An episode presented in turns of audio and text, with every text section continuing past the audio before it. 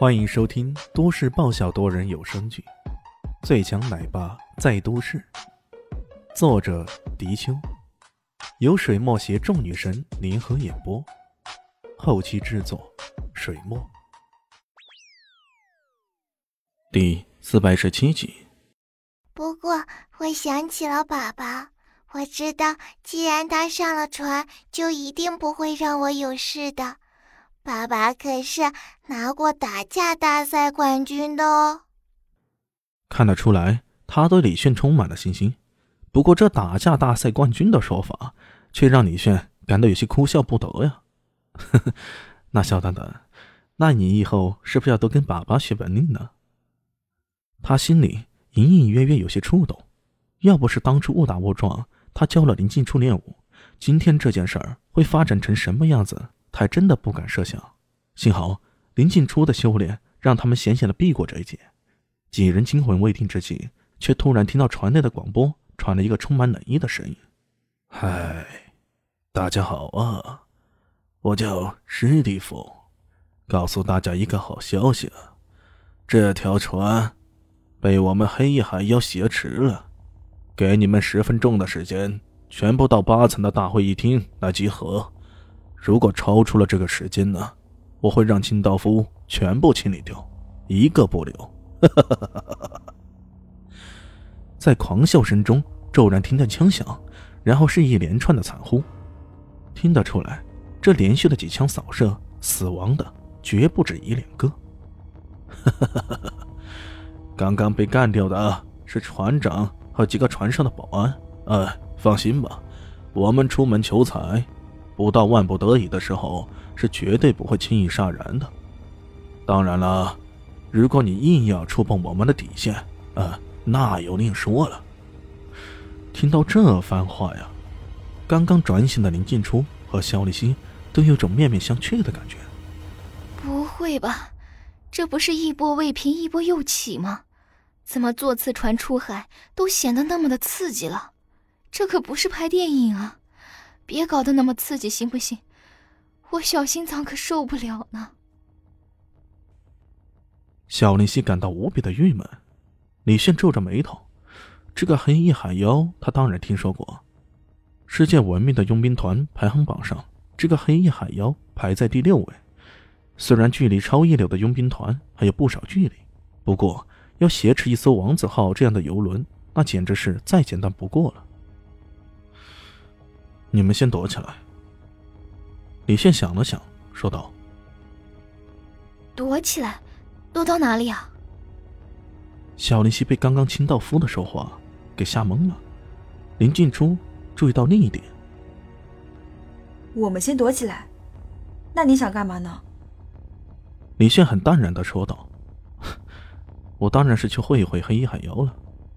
放心吧，我没事的。”对呀，对呀，爸爸是市里的打架比赛冠军啊，迟些时候还会是省的打架比赛冠军呢。小蛋蛋充满了同志的声音响了起来，让整个紧张的气氛都被冲淡了不少呢。李炫带着三人来到游轮的最底层仓库，这里东西比较多，比较杂乱，他们搜这里的话，一般只是随意搜查一下，不会太在意的。李迅将他们带到最里面，顺手还用一些现成的材料搭建了一个简易的阵法。末了，他问小李信：“上次我给你的唇膏还在不在？”唇膏。小李心一愣，随即明白了，是那只唇膏枪。他点了点头，说道：“还在。”他随后从袋子的夹层里将那只唇膏枪给拿出来。李迅点了点头，又从袋子里。拿出另一支唇膏枪，递给了林静初，教了下他使用的方法。末了，他还拿出两个小电池模样的东西，很是慎重的交给他们。这两个是小炸弹，如果你们发现搜查的人太多了，要第一时间把它给扔出去。注意，要扔得越远越好，而且扔完之后要尽量趴下来，小心它的余震。炸弹！两人惊愕了。这个长方体混凝土瞬移师，到底是什么身份来着？怎么在他身上有枪有炸弹，又一身武功，这怎么看也不像个普通人啊！这么个小电池，威力很大吗？小林夕又有些疑惑的说道：“ 你可千万别小看他，在战场上对付十几个到二十个佣兵呢，我们往往用两个小电池就够了。没错，这种由四大尸魂之一的射手星刘猛研制出的微型炸弹，它的名字就叫做小电池。”交代了一切之后，李炫返回到上面去了，在人流的裹挟中。他默不作声的来到了六六的大会议厅，这里早已经聚集了很多很多人，可现场却如同死寂一般。台上是一群荷枪实弹的黑衣人，黑洞洞的枪口对着下面的所有人。那些平日里高高在上、一副不可一世的富人们，一个个脸色惨白，带着各种莫名的恐慌。此时此刻，无论他们平日里是否相信上帝或者佛祖，这时候。都难免念一下佛，祈祷一下。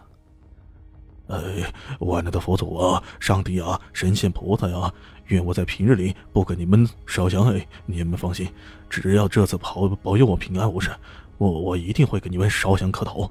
无论是哪个教堂、哪个寺庙、哪个道观，哎，都都都都都是。有个人呢，低声喃喃的祈祷着，这声音让李炫听到，他忍不住撇了撇嘴。你寺庙道观就算了。教堂也去烧香，开什么玩笑啊？